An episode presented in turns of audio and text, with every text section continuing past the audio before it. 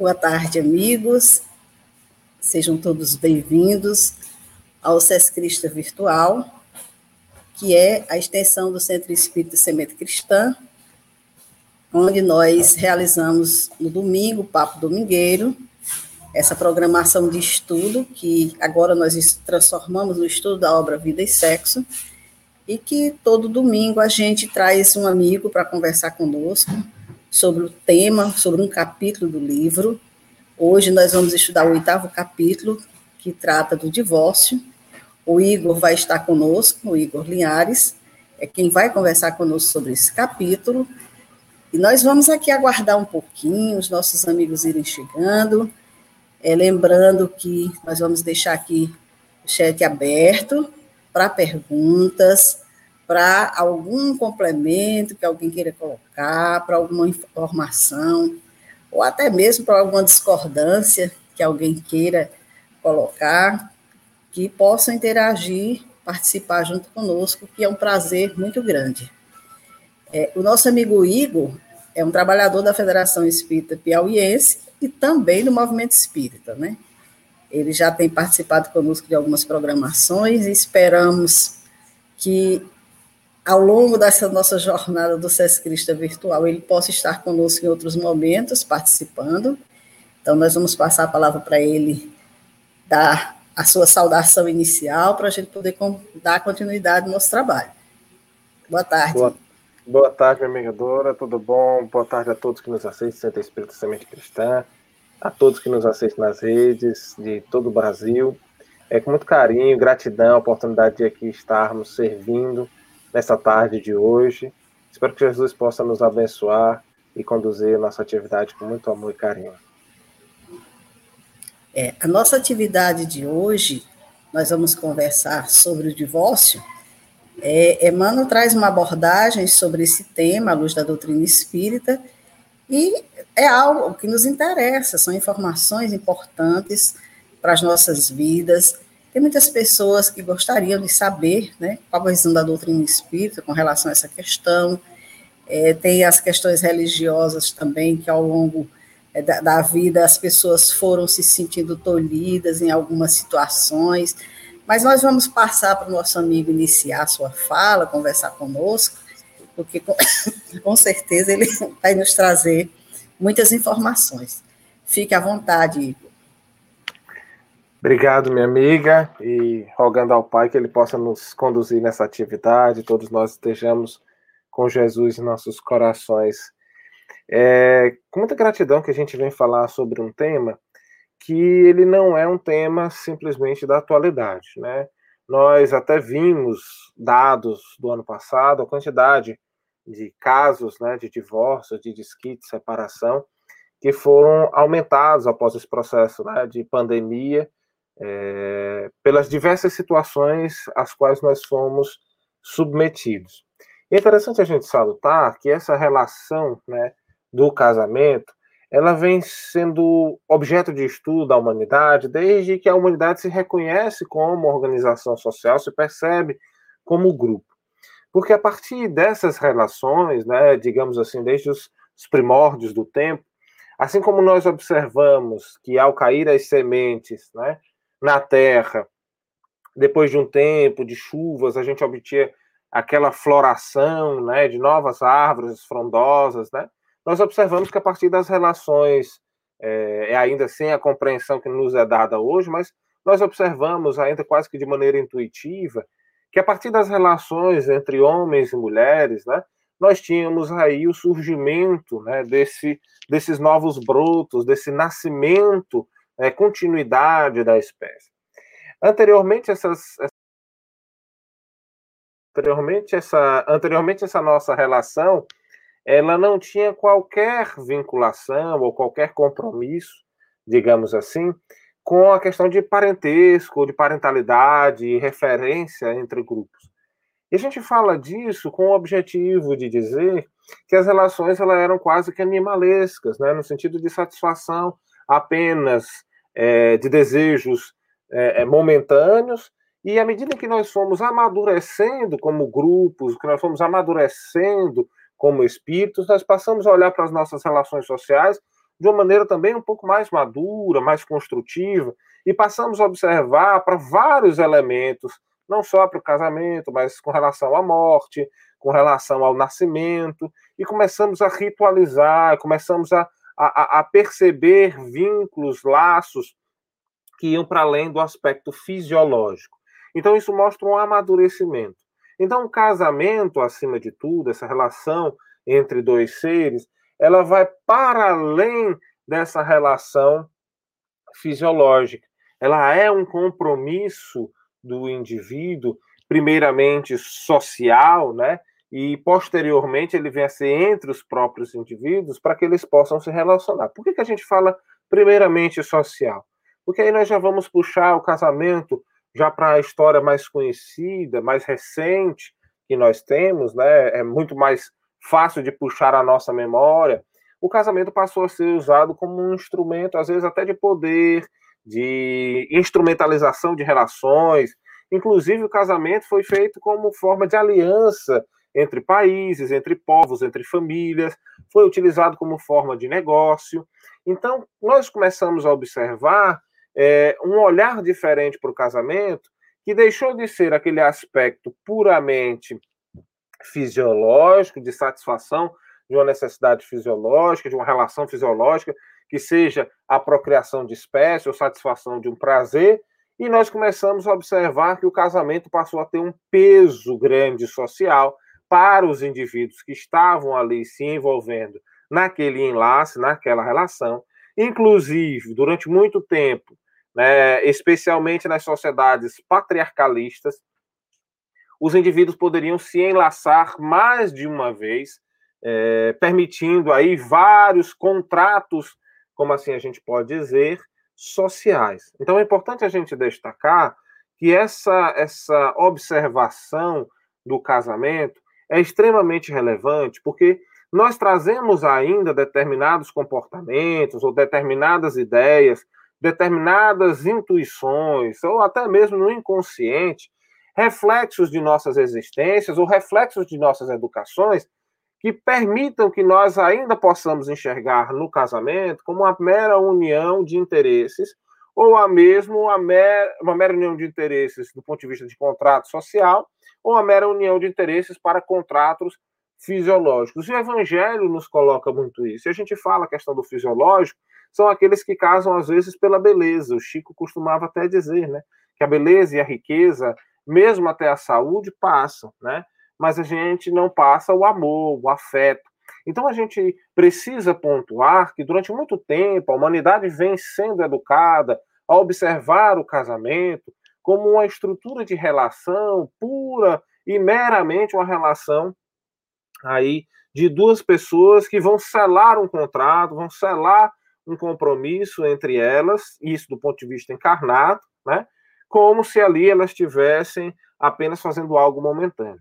É por isso que quando a gente observa a instrução, né, de que não separeis aquilo que Deus juntou, que Moisés é, é, é, permite posteriormente à questão do, da separação, é interessante, como nos coloca o, o Evangelho segundo o Espiritismo, é interessante a gente pontuar aqui e quando nós fazemos essa referência do Deus juntou, é quando nós temos a compreensão desse casamento não mais só como um contrato social, mas como a união de duas almas em compromisso em uma existência, né? A gente pode encontrar no capítulo 22 do Evangelho segundo o Espiritismo. Então é importante a gente destacar que quando nós de fato observamos que o casamento é acima de tudo a união de dois espíritos encarnados que têm propósitos, que têm um planejamento semelhante, com um desenvolvimento semelhante, seja para a questão da procriação, na educação, né, na tutela daqueles espíritos que lhes serão confiados como filhos, como pessoas a serem cuidadas, seja no compromisso mútuo, né, do resgate mútuo entre eles. É importante a gente destacar isso, porque quando nós temos o conhecimento que a doutrina espírita nos oferta, é, e aqui nós começamos a trazer o que o nosso querido Emmanuel traz no capítulo 8 do livro Vida e Sexo, é importante quando a gente tem esse conhecimento da vida espírita, do comprometimento espiritual que nós temos ao envolvermos nessa relação, nós percebemos que não é só um mero enlace ou assinatura de um papel ou uma relação meramente social. Né? Nós vamos observar que não é só a satisfação da beleza de eu casar com alguém que é bonito ou de alguém que posso, tem posses para satisfação momentânea dos meus desejos. A relação né, do casamento, ela passa a ser um compromisso que dois espíritos têm para que eles possam ali, naquele momento, aprender um com o outro. É importante a gente destacar que essa questão do aprendizado, muitas vezes, é difícil para que nós possamos assimilar de que nós temos o que aprender com alguém que às vezes está no mesmo nível. Exatamente porque nós construímos ao longo do tempo até a forma de ensino, a gente espera sempre que quem venha ensinar esteja numa posição superior. E aí a gente acaba se subordinando naturalmente, né? A gente esquece que nós temos com pessoas às vezes do mesmo nível que aprender, porque eles, eles essas pessoas têm educações diferentes, evoluções diferentes e que têm muito a nos ofertar muito a nos inspirar e muito a nos orientar, né? que nós vamos aprender essas questões. É interessante a gente pontuar que é um caso muito interessante que o querido André Luiz vai trazer para a gente, que é o caso do Tobias, é o capítulo 38 do livro Nosso Lar. Né? O caso do Tobias é bastante interessante, porque o Tobias era casado né, com uma pessoa, e essa primeira esposa do Tobias ela acaba desencarnando, né? ela vai para o plano espiritual. E a grande amiga dessa esposa passa auxiliar o Tobias, apiedada da situação, porque o Tobias estava com duas crianças pequenas, lembrando-se do compromisso com a sua amiga, passa a auxiliar né, essas, essas duas crianças e, consequentemente, o, o marido da sua amiga. E eles acabam se envolvendo e acabam casando. Né? O Tobias acaba esposando novamente é essa segunda esposa a melhor amiga de sua esposa. No plano espiritual, a sua esposa, né, aquela que tinha sido sua primeira esposa, ela não aceita essa situação, né? Ela acaba enxergando até como um processo assim de, de competição, de inveja. E é interessante a gente salutar isso, né? Que é necessário que a avó dela, que já estava desencarnada, chegue para ela e fale: Minha filha, não é melhor que ele esteja esposando alguém que é tua amiga e que tu tem certeza que vai cuidar de tuas filhas do que alguém que tu não tem a certeza que vai cuidar com amor e carinho das tuas filhas? Ela para para refletir, porque a palavra-chave das relações é amor, né? E é interessante que o André Luiz ele não consegue entender exatamente pela compreensão material que ele tem, que muitos de nós carregamos, e por isso a importância do livro nosso lá, ele trazer esse capítulo, porque nada é por acaso, nenhum capítulo foi colocado ali sem intenção, ele vai trazer o questionamento e dizer assim, mas como é que eu chego aqui no plano espiritual e vou entender esses dois casamentos? Como eu vou entender essa relação do casamento? Como é que eu consigo entender essa relação que nós observamos no seu caso, por exemplo, né? Você perdeu alguém, casou novamente. Aí é interessante que o Tobias, por, dois, por duas vezes, responde ao André Luiz, informando a ele que nós ainda não alcançamos o nível, né, digamos assim, da angelitude, para que nós possamos ter a relação pura, transparente, amorosa, né, com relação ao, um ao outro, aos espíritos. Mas ele acaba dizendo uma coisa muito interessante, que aqui vale a gente destacar.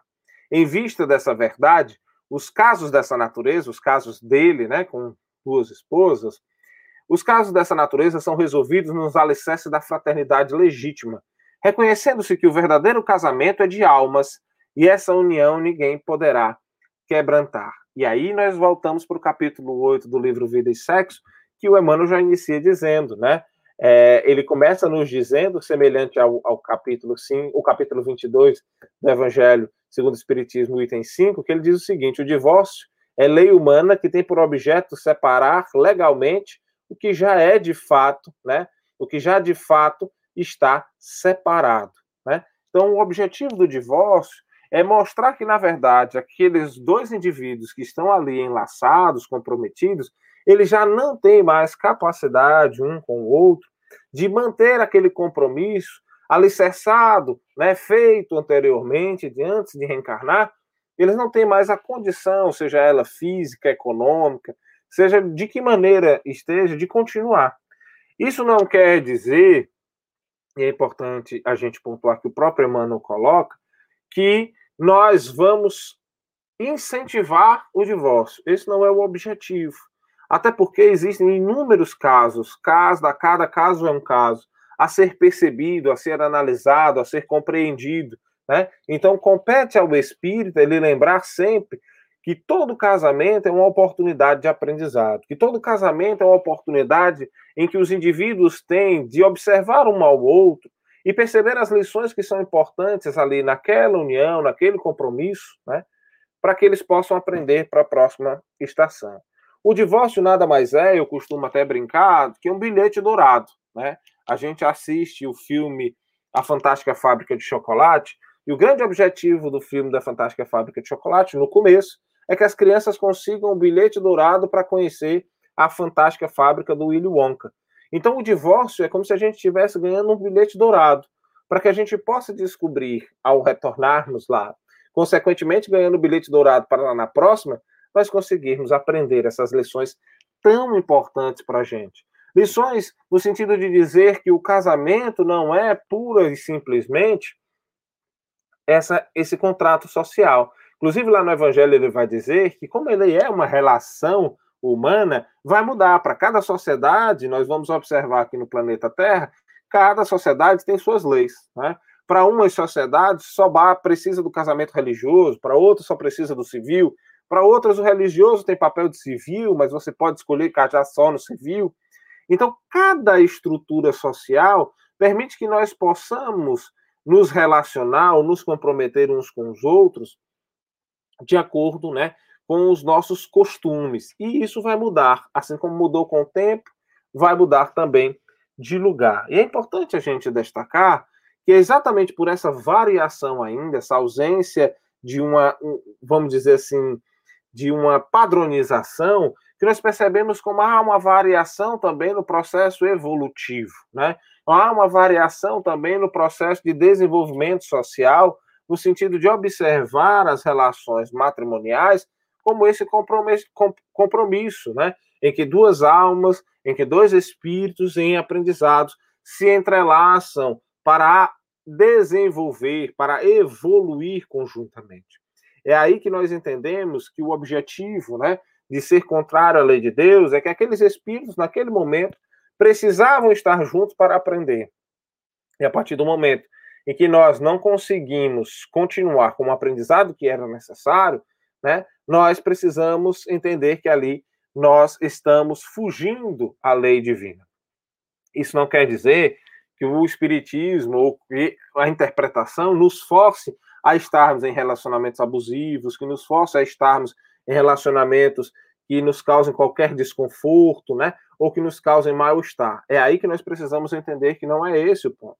Caso nós estejamos, aí sim é necessário que nós possamos fazer o divórcio. É necessário, como coloca o Emmanuel, que nós possamos observar que aquilo está nos fazendo muito mais mal do que o bem que era importante estar ali. E que nós precisamos ter a consciência tranquila, sem julgar, sem condenar, pelo contrário, auxiliando os irmãos neste momento a encontrar os propósitos de sua vida, de sua caminhada, né?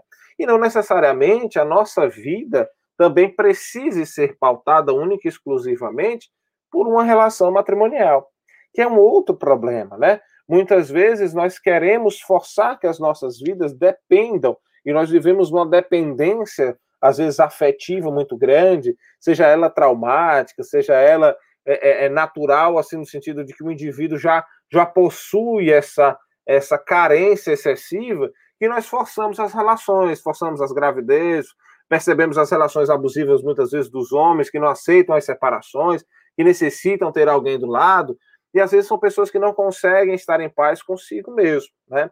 Não conseguem estar em paz e equilibrados consigo mesmo. Então é importante a gente destacar que nós não precisamos, de maneira alguma, estar relacionados efetivamente com alguém como um sentido obrigatório. Porque se nós trouxermos essa mentalidade à tona, se nós trouxermos isso para o nosso consciente, focarmos isso na nossa vida, as nossas relações elas não vão ser pautadas pelo princípio da afetividade ou vão ser pela, pelo, pelo princípio da fraternidade, né? Como ele nos coloca no sentido do amor. vão ser pautadas sempre na obrigação, no peso, no fardo, na dificuldade. E isso torna o casamento, muitas vezes, insustentável. Isso torna, muitas vezes, o casamento uma estrutura fragilizada.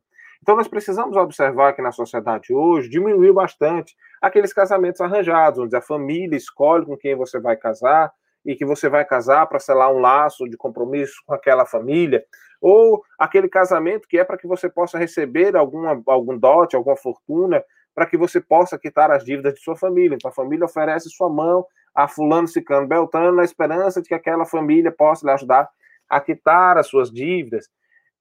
Acabou-se também aquele compromisso no sentido de política, né? Vamos casar fulano com cicrano para que nós possamos selar aí a política, o desenvolvimento.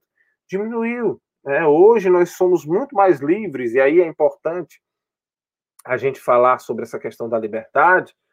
Nós somos muito mais livres nas nossas escolhas e talvez nós soframos mais nesse momento, porque nós temos essa liberdade e nós não sabemos como fazer, ou muitas vezes como reconhecer. Há um caso muito interessante é, de compreensão sobre o que é amor e uma, uma deturpação é, sobre o que vem a ser o amor e nesse relacionamento, né? Que é um caso que você pode observar, nós podemos observar, se não me engano, salvo engano, na parte do amor do documentário humano. Até pouco tempo ele estava nas plataformas digitais para serem assistidas, tem no YouTube, inclusive a versão dele em que o indivíduo ele fala que namorava com uma jovem e ele tinha, uma relacion... ele tinha um relacionamento abusivo com aquela jovem e não aceitando o término ele acaba assassinando-a e vai preso. Isso acontece na Colômbia. E certo dia, como visita, ele recebe a mãe da jovem, né, que ele era sogra, para que ele pudesse conversar com ela. E ela olha para ele e diz assim, ela leva uma comida, né? Ele fala que ela leva uma cestinha de lanchas para eles conversarem. E ele, ela fala para ele: Olha, eu lhe perdoo, mas eu só queria saber por que, que você fez isso. Quando ela faz essa pergunta, ele vai fazer uma reconstrução de todo o seu histórico. E ele lembra, por exemplo, da relação dele com o pai, em que o pai tinha uma relação extremamente agressiva e dizia para ele que toda a agressividade que ele colocava naquela relação era fruto do amor que o pai tinha por ele.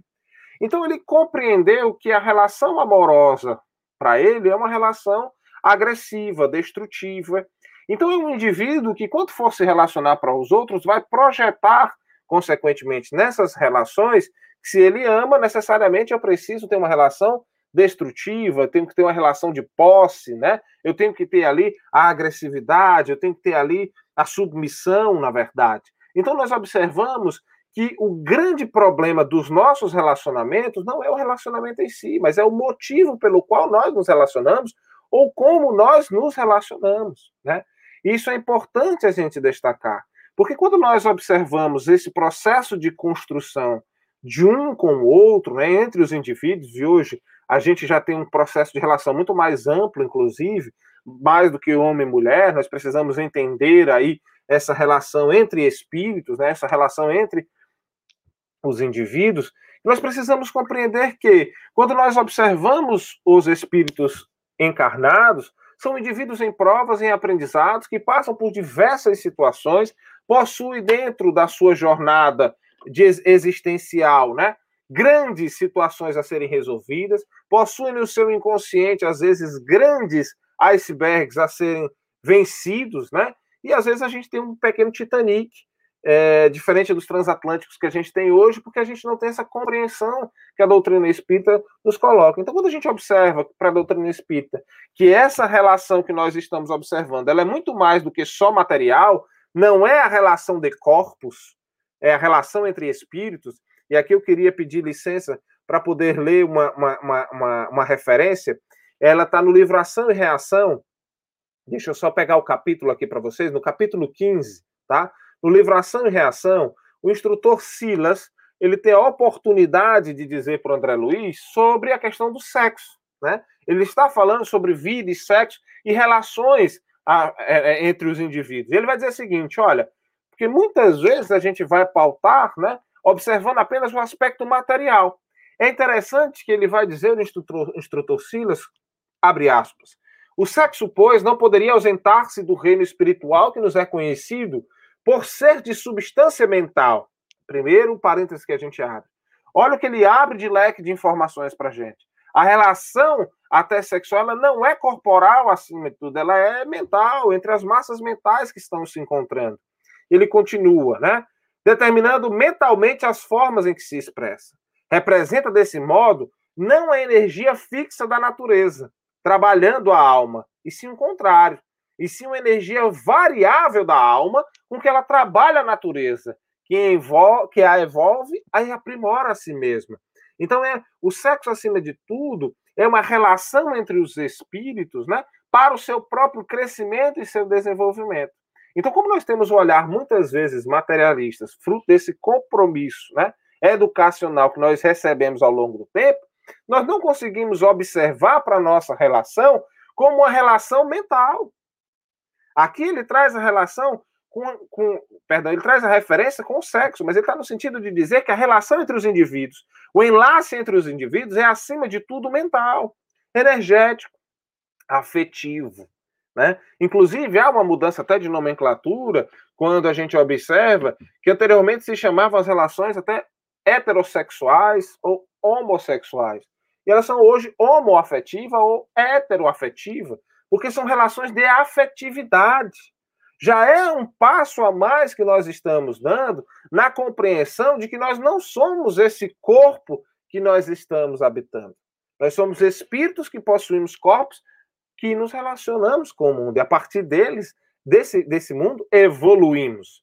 Então é importante a gente destacar que quando o Emmanuel nos coloca que há necessidade, né, momentaneamente, no estado que nós nos encontramos, de que exista o divórcio, assim como nos coloca também o Evangelho segundo o Espiritismo, é para demonstrar uma dureza dos nossos corações. É para demonstrar que nós ainda temos lições importantes a serem aprendidas com relação e matéria a matrimônio, relações sobre o sexo, sobre a afetividade, que nós não demos passo. Nós demos passos maravilhosos, grandiosos, né, para desenvolvimento de vacinas para enfermidades, de alcançarmos a Lua, de termos respostas sobre galáxias que estão a bilhões e bilhões de anos luz de nós, de nosso pequeno e humilde planeta, mas ainda não conseguimos avançar como coletividade no sentido de nos debruçarmos sobre os nossos próprios sentimentos ou sobre nossas próprias essências. Esse é um grande desafio, inclusive presente na filosofia moderna. Quando nós buscamos aqui nos é, debruçarmos sobre liberdade, sobre livre-arbítrio, né? Nós nos prendemos muito que a relação de casamento tem a ver com a liberdade, com o livre-arbítrio. É importante a gente pontuar que existe uma fala muito interessante do nosso querido Zygmunt Bauman, né? Que ele nos diz o seguinte: que nem sempre nós vamos querer estar livres. E é interessante que ele nos fala isso no livro Modernidade Líquida. E ele inicia no prefácio desse livro, até de uma forma bem salutar, ele começa dizendo a diferença entre o indivíduo que é endurecido como, né, cristalizado como uma rocha, como um sólido, e os indivíduos que procuram a fluidez, que necessitam entender da fluidez necessária até da, da forma como nós vivemos pós-moderno. Então, é interessante que ele pontua essa discussão sobre liberdade, sobre escolhas, que tem a ver também sobre a reflexão que nós fazemos sobre as escolhas de nossa vida, que muitas vezes nós não entendemos. Nós estamos tão aprisionados a esses saberes que nos são colocados, a essas ideias que nos são postas, que nós não estamos, como nos coloca a doutrina espírita, cristalizados nas mesmas ideias, não estamos abertos a perceber. É por isso que a filosofia faz parte né, de um dos campos da doutrina espírita, para que nós possamos passar a pensar sobre a vida. Sobre a vida, não a vida material exclusivamente, mas a vida espiritual, porque espíritos somos e de passagem estamos pela experiência material. É importante ressaltarmos isso, porque aí, quando nós falamos sobre liberdade, cristalização de ideias, nós começamos a perceber o seguinte: Emmanuel até pontua assim, né? O casamento será sempre um instituto benemérito, acolhendo no limiar, em flores de alegria e esperança, aqueles que a vida aguarda para o trabalho do seu próprio aperfeiçoamento e perpetuação. Ou seja, é observar para o matrimônio, é, é observar o matrimônio, é observar um enlace como uma tarefa de trabalho e de crescimento e de desenvolvimento. Nós temos ainda, especialmente em nossa pátria, uma dificuldade muito grande em enxergarmos trabalho como algo positivo.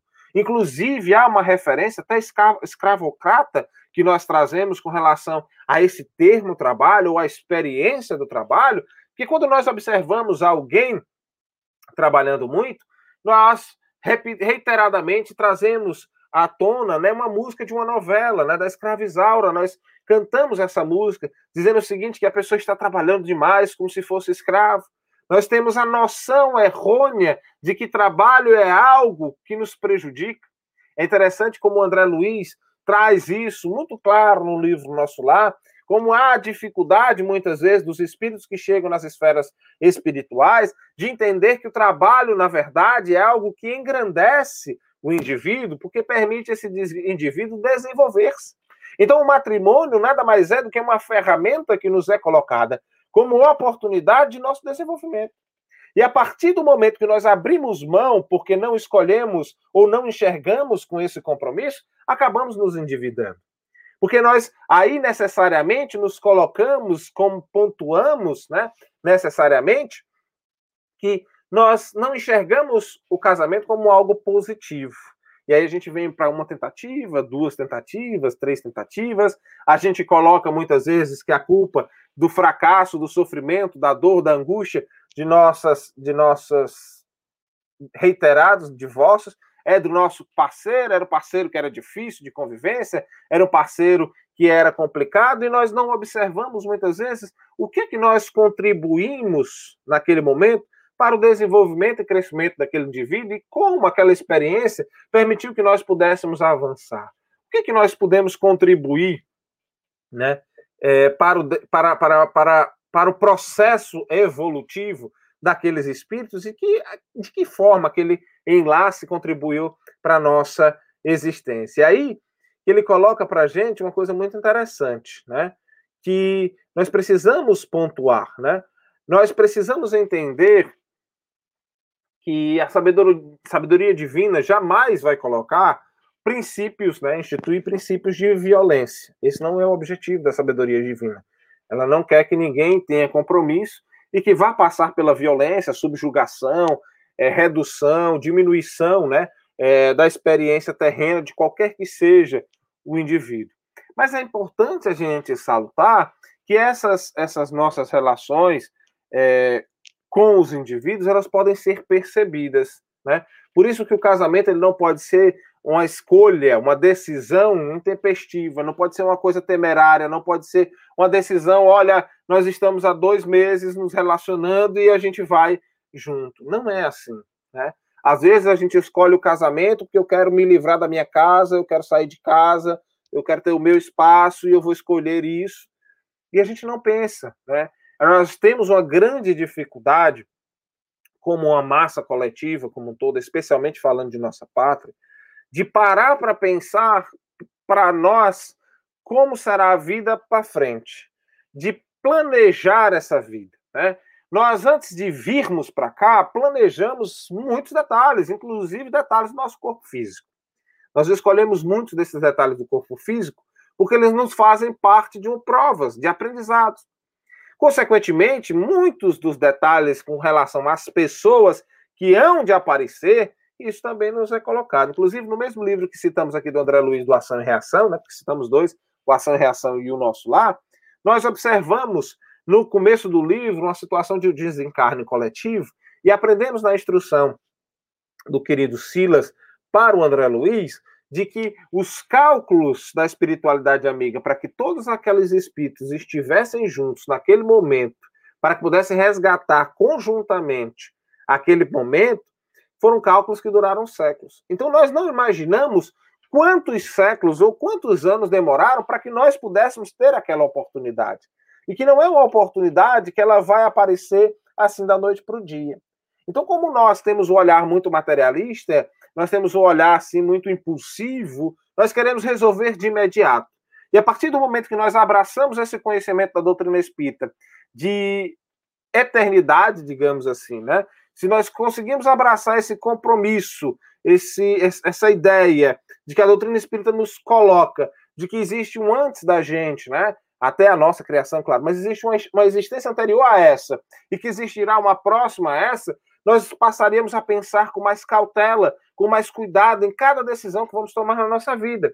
Até porque essas decisões, seja no que a gente vai dizer, não é só na palavra bonita que a gente vai soltar, da ação bonita que a gente venha fazer. Se a gente parar para pensar em todas as ações de nossas vidas, elas vão repercutir nas existências anteriores e as das existências passadas repercutem hoje.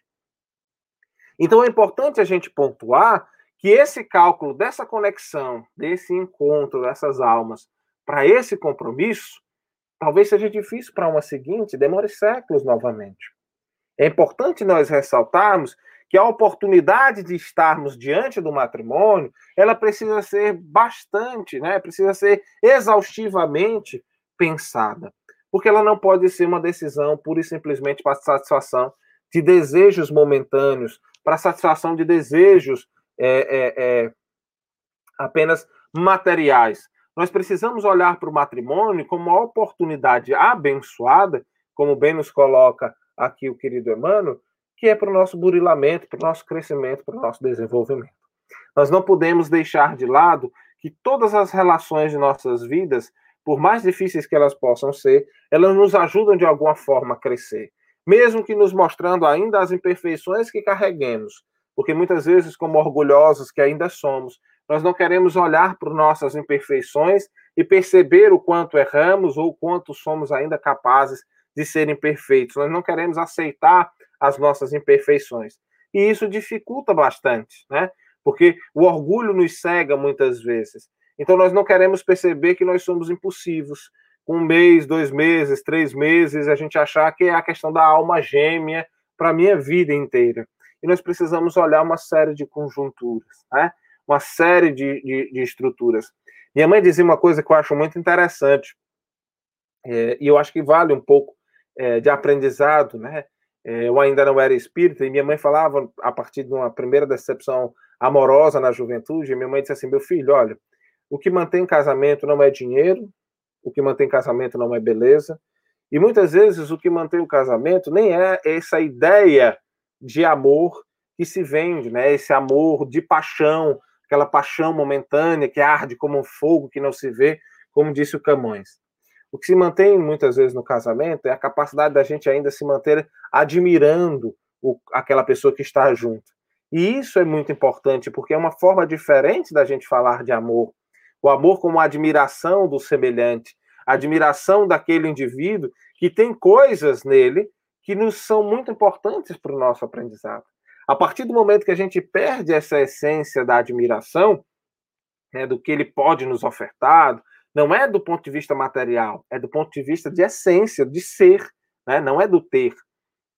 Nós perdemos aí muitas vezes o caminho né, dessa, dessa nossa relação. Então nós precisamos conhecer bem o indivíduo, né? não necessariamente que vamos passar aí 20 anos para conhecer, mas a gente precisa conhecer o indivíduo para ver, admirar-se por aquele espírito, por admirar-se por sua jornada, por admirar-se pelo seu, é, pela sua relação, pela, pela forma como ele nos conduz, com a forma como está junto conosco, para que nós possamos também admirar aquele envolvimento. Né? E aí, voltando ao que nós começamos a nossa fala, nós observamos durante a pandemia é, um aumento das separações, dos divórcios, exatamente porque nós observamos que as relações elas não eram pautadas muitas vezes na admiração, eram pautadas no aspecto material, às vezes se perdem os objetivos comuns, não se percebe ou não se conversa sobre novos planos, novas metas, o que é que vamos fazer juntos, né? É sempre aquela necessidade, é, muitas vezes, de fazer em, em separado, se preocupa mais com a individualidade, a personalidade, a perda dessa individualidade, e não se pensa no que que no, o ganho da coletividade, né? Da comunhão, né? De ideias, de pensamentos, de objetivos. Então, nada mais é o divórcio do que a mostra de nossas leis ainda materiais, do quanto nós ainda estamos espíritos imaturos, em aprendizado, em desenvolvimento.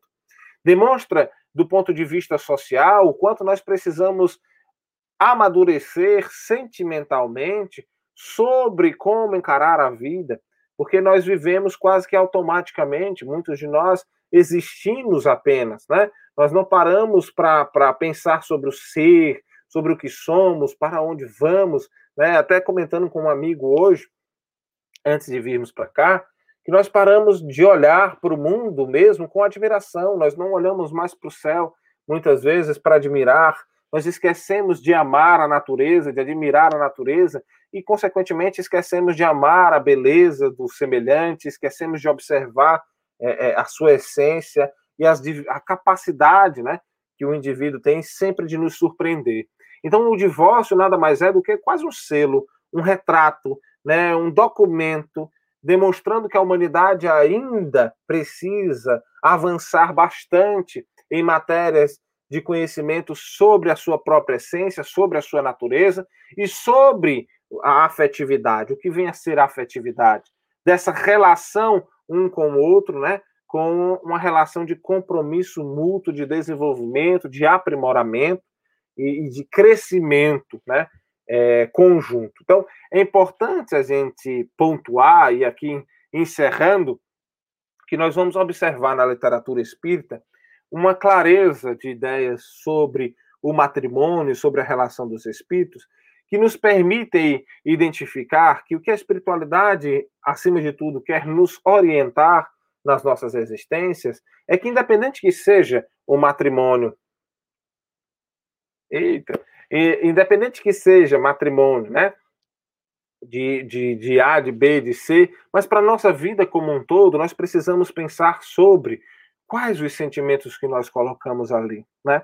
Nós precisamos parar para pensar às vezes nós não paramos para pensar sobre as nossas escolhas, sobre os nossos caminhos, e o casamento é um deles. Né? O casamento passou até hoje um papel até de indústria, uma indústria que movimenta um dinheiro grande, uma indústria que movimenta muitos sonhos, muitas ideias, quase assim trazendo aquela aquela utopia do casamento da princesa da Disney que a gente quer é, vivenciar, que não é bem por aí. A gente sabe que não vai vir ninguém montado num cavalo branco, perfeito, né, com os dentes brilhando, com a roupa bonita. Nós precisamos entender que nós estamos nos relacionando com seres falhos, seres também em aprendizado, seres que precisam, acima de tudo, de afetividade, de compromisso afetivo. E aqui gostaríamos de fazer uma ressalva, como essa relação transcende o aspecto material, que a gente aprende com a mãe de André Luiz, também no livro Nosso Lar. Ela tem a oportunidade de conversar com ele sobre o pai de André, que durante a sua última existência, né, em que foi pai de André, é, ele, na verdade, traiu bastante a sua mãe, né? Ele ia muito aos bordéis, etc. Inclusive, tinham duas ou três é, moças que ele tinha assim hábitos fixos, né? E que acabaram fazendo com que ele perdesse muito o caminho e fizesse escolhas erradas, gastasse muito dinheiro e muitas vezes até deixasse quase paupérrima a família. É importante a gente destacar aqui que ele ficou enlaçado a esses espíritos, mas o amor ele transcende a dor, a mágoa, o sofrimento, ele transcende a perda direta, né? Porque o amor é como coloca o nosso querido Paulo, Paulo de Tarso na carta aos Coríntios, né? Ele não se irrita, ele não tem inveja, ele não cobra, ele não espera nada em troca. Por isso mesmo, a mãe de André Luiz estava planejando retornar às esferas materiais para receber novamente em matrimônio o pai de André Luiz e receber esses três, dois ou três espíritos que estavam envolvidos com ele em processos obsessivos por conta das muitas experiências em bordéis recebê-las como filhos. Esse é o amor, né? De abraçar, envolver. É o amor como aquele amor belíssimo que nós podemos observar no livro Há Dois Mil Anos, de Lívia e de Públio Lentulus. Lívia, rejeitada pelo marido por ter escolhido o cristianismo, mas que jamais abriu mão do seu compromisso familiar, observando seus entes queridos, as filhas com quem tinha que educar, entendendo que muitas vezes a escolha do marido por rejeitá-la partia muito de uma escolha de uma educação que ele tinha recebido, que não necessariamente demonstrava a essência do indivíduo, e que permite que, ao longo de outras existências, como continua o querido Emmanuel a nos narrar nos livros seguintes, como no livro 50 anos depois, no livro Ave Cristo, a relacionar-se com esse espírito em aprendizado com um amor mais puro e mais sincero, assim como vem acontecer no livro Renúncia, quando há um encontro dele, né, é, com a sua amada, sua amada já em outras esferas muito mais evoluídas no início do livro, e ele aqui ainda em esferas de aprendizado na Terra. Então é importante a gente pontuar que nós vamos chegar a esse nível de compreensão do que vem a ser amor, do que vem efetivamente vem a ser as nossas relações com os nossos semelhantes, o nosso compromisso com o próximo, né? Muito mais do que um aspecto puro e simplesmente material. E aí voltamos para o aprendizado que o Tobias nos dá para o André Luiz.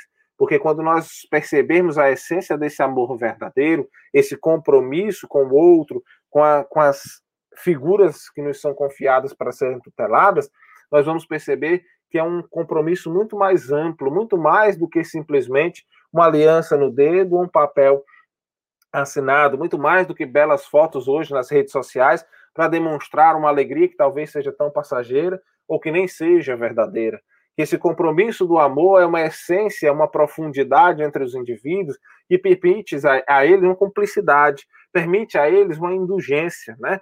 uma indulgência com relação às suas imperfeições, uma indulgência com relação às suas limitações, uma indulgência com relação às suas quedas, porque todos nós estamos suscetíveis a elas. Uma indulgência que faz com que o indivíduo possa ser reerguido a partir desse amor, ao invés de sofrer mais punições. Então, é um amor que mais agrega do que afasta. Né? Esse amor verdadeiro ele vai mais agregar do que afastar. Então, nós precisamos buscar entender: será se o sentimento que carregamos conosco nas nossas escolhas, nos nossos enlaces, são eles verdadeiros ou são eles passageiros, né? E precisamos pontuar. O verdadeiro não é aquele que dá só o frio na barriga da paixonite, que a gente vai se lembrar, né? Que falta mover o corpo, como nos dizia o Luiz de Camões. O amor é aquele que a gente consegue olhar para o indivíduo, a gente admira, admira mesmo até o jeito como pega no garfo, a gente admira o jeito como pega nas coisas, como se mexe, a formosura, de perceber que o sorriso, o brilho no olhar, até mesmo a gente ri, como nos atuais cantores, né, colocam nas suas músicas, ele coloca que a gente possa rir das perfeitas imperfeições dos nossos semelhantes. Então é um amor que vai nos libertar ao invés de nos aprisionar. Então o divórcio ainda é uma mostra de que nós não chegamos nesse nível de amor. O divórcio é uma mostra de que nós ainda não conseguimos atingir essa relação afetiva, porque aí a relação verdadeira de amor, de afetividade, ela é indestrutível, ela é inquebrantável, e não importa onde nós estejamos, ela sempre vai existir. Então é uma mostra de que nós precisamos caminhar para esse aprendizado e que nós precisamos parar para refletir sobre as nossas escolhas. Agradecendo todo o carinho da equipe pela oportunidade. Estamos aqui abertos às perguntas e comentários. Muito boa a sua explicação com relação a essa questão. Nós temos aqui alguém comentando, achando excelentes os esclarecimentos. Daqui a pouco a gente vai passar esses, esses comentários. Mas, Igor, é importante esse entendimento que a doutrina nos traz dessas questões, porque a gente sabe que ao longo desse nosso processo de evolução, essas questões não foram muito bem entendidas por alguns segmentos religiosos, né? A gente sabe que, principalmente com relação à mulher, essa questão do divórcio trouxe, sim, situações difíceis na convivência dela, é, casais que foram impossibilitados de praticar o seu ato religioso pelo fato de terem escolhido, terem optado por um divórcio, situações dessa natureza, né? E a gente vê também, por outro lado, que algumas relações que eram tão difíceis, que estavam numa condição de não ter como prosseguir, que foram encerradas, depois se fortaleceram em laços de amizade, né? As pessoas não tiveram como ir adiante no casamento, mas lá na frente essa, esses laços conseguiram se reatar em termos de amizade. E isso deixa claro que talvez esses espíritos precisassem realmente de um tempo. Agora, quando você falou naquela experiência, eh, naquele relato do livro Ação e Reação, com relação àqueles espíritos que estavam desencarnando ali, muitos espíritos, e na programação que houve, eu lembrei de que certa vez uma entidade comentando, orientando alguém sobre essa questão da separação, ela disse o seguinte: Minha filha, você tem noção de quanto tempo foi necessário para reunir esse grupo familiar para essa experiência?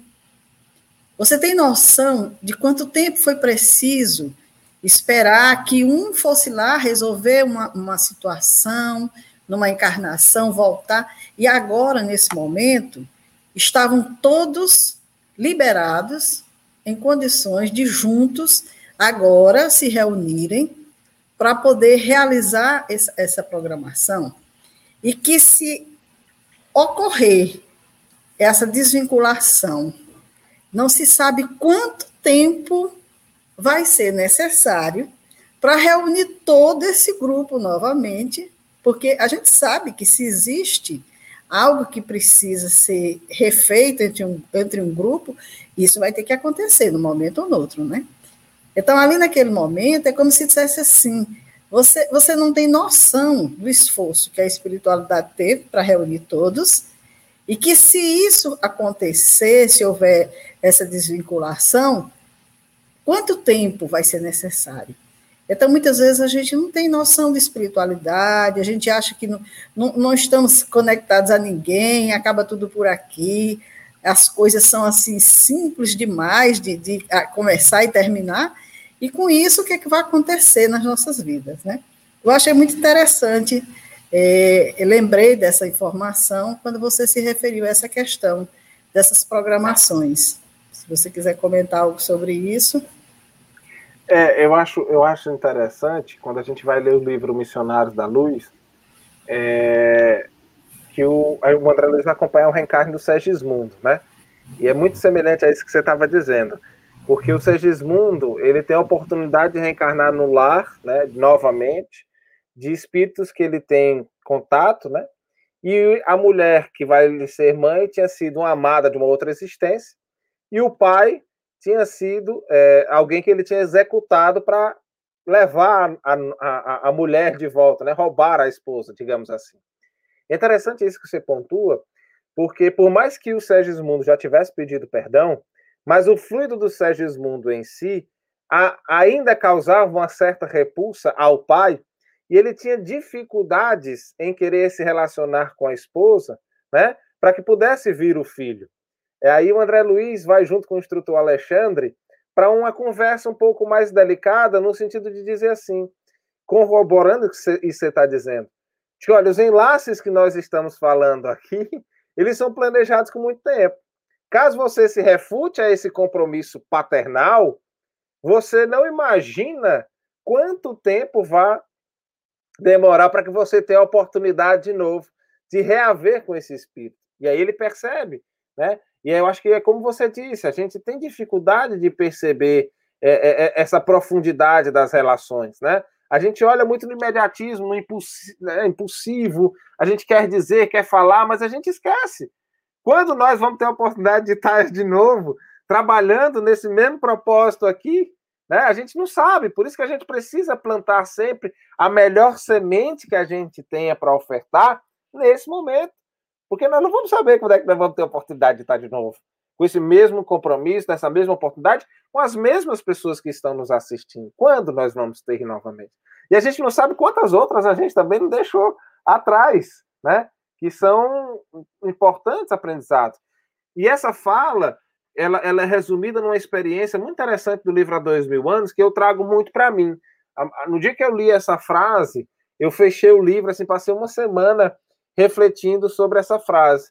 O Emmanuel vai ao encontro de Jesus na oportunidade, como Públio Lentulus, na esperança de obter a cura para a sua filha, né, a Flávia. E aí é interessante que Jesus pergunta para ele o que é que ele queria, e ele fica calado, ele diz, eu já sei o que queres, e isso que queres tu vai obter, mas não por ti, mas por um coração amoroso que está em casa e zela pelo teu lar, falando da, da Lívia, a esposa, né? Mas aí ele olha para o Emmanuel e diz assim: olha, você tem hoje ou daqui a milênios para me seguir, compete a você. E é mais ou menos a, a, o que a gente ouve muitas vezes quando a gente vai observar essa relação né, afetiva. A gente vai observar assim: você tem hoje ou daqui a milênios para aprender, você que escolhe. Né? E nós estamos num mundo de transição, né, passando aí de um, provas e expiações para a regeneração. A gente não sabe se a gente vai ter o bilhete para estar no planeta de regeneração. Né? A gente não sabe se nós estamos na equipe que vai, se a gente vai com as afetividades para outro, né? Então a gente precisa ponderar muito sobre isso, que cada tempo, e é interessante que lá no filme do livro Nosso Lar, o Emmanuel, o ator, né, utiliza uma frase dele, ele diz assim, é, quanto é necessário para se recuperar um instante, né? Quanto é necessário para que se recupere apenas um segundo de nossa existência. Então, às vezes, as escolhas que a gente faz, elas precisam ser muito bem pensadas, elas não podem ser pela impulsividade do que eu acho do que eu quero, ela precisa ser amadurecida, porque elas refletem o que nós vamos experimentar nos próximos meses, nos próximos anos, nas próximas vidas. Né? Então a gente não pode ter tomar decisões de maneira muito assim impulsiva, né? Verdade. A nossa conversa está muito boa, mas nós estamos chegando aos nossos minutos finais. Então nós vamos aqui apresentar os nossos amigos que estão nos acompanhando, a Jacira, que está conosco, Jacira é lá de Picos, a Augusta, daqui de Parnaíba, a Eulenice também, a Joana Aires também está conosco. Temos aqui a Laís, que está aí com dando boa tarde, a Eliane também. Deixa me ver aqui. O Gilfran, que também está dando boa tarde. Ah, peraí, deixa eu só aqui, eu pulei o Gilfran. Está dando boa tarde. A Eulenice, que está dizendo, Igor, obrigada pelos esclarecimentos. Obrigada. Jesus os abençoe sempre. Parabéns. A Eliane dizendo, Igor, obrigada pelos esclarecimentos. A ela mesma, a Eulenice. A Luane está dando boa tarde, a Luane Teófilo. A Eliane aqui, ela comunicou que estava sem energia, estava tendo problema aí com a internet, mas aí a fala do Igor nos incentiva e fortalece para a resignação de uma melhor convivência familiar. Parabéns. É a Joana Aires que está dizendo. A Zeila. Abraços, amigos. Parabéns, Igor, pela fala esclarecedora. Boa, Zeila. O Francisco Macedo de Araújo Júnior, acompanhando aqui de Maringá, Paraná. Meu pai. Que bom. A Luane Teófilo, gratidão pelo valioso ensinamento. Então, a gente fica muito feliz né, de, do retorno dos nossos amigos, de ver que, graças a Deus, nós estamos aí alcançando o nosso objetivo, que é levar essa obra a mais e mais pessoas, né? Desmembrar os conhecimentos, as informações, complementada aí pelo que cada um traz, e a gente fica muito feliz pela sua participação, muito agradecida pelos ensinamentos que trouxe, Igor, muito obrigado. E agora a gente abre aí para você fazer suas considerações finais para a gente poder encerrar. Eu queria agradecer com todo carinho, né, que você nos convidou pela oportunidade de estarmos aqui, de servirmos a todos, carinho pelas mensagens. E é como diz a ministra Veneranda, né, no livro Nosso Lar, na verdade, a mensagem nem é nossa, nós só somos aqui replicadores, né? Agradecer ao Cristo que nos permite hoje estarmos aqui com essa obra maravilhosa para a gente poder falar sobre Jesus, né? sobre o bem, sobre o amor e sobre as nossas vidas. Obrigado pela oportunidade mais uma vez, estamos à disposição. E com certeza haverá que se repetir, viu? Em outro momento. Uma boa noite a todos, muito obrigado pela participação de todos e até o nosso próximo domingo, quando daremos continuidade a mais um capítulo da obra Vida e Sexo. Boa noite a todos.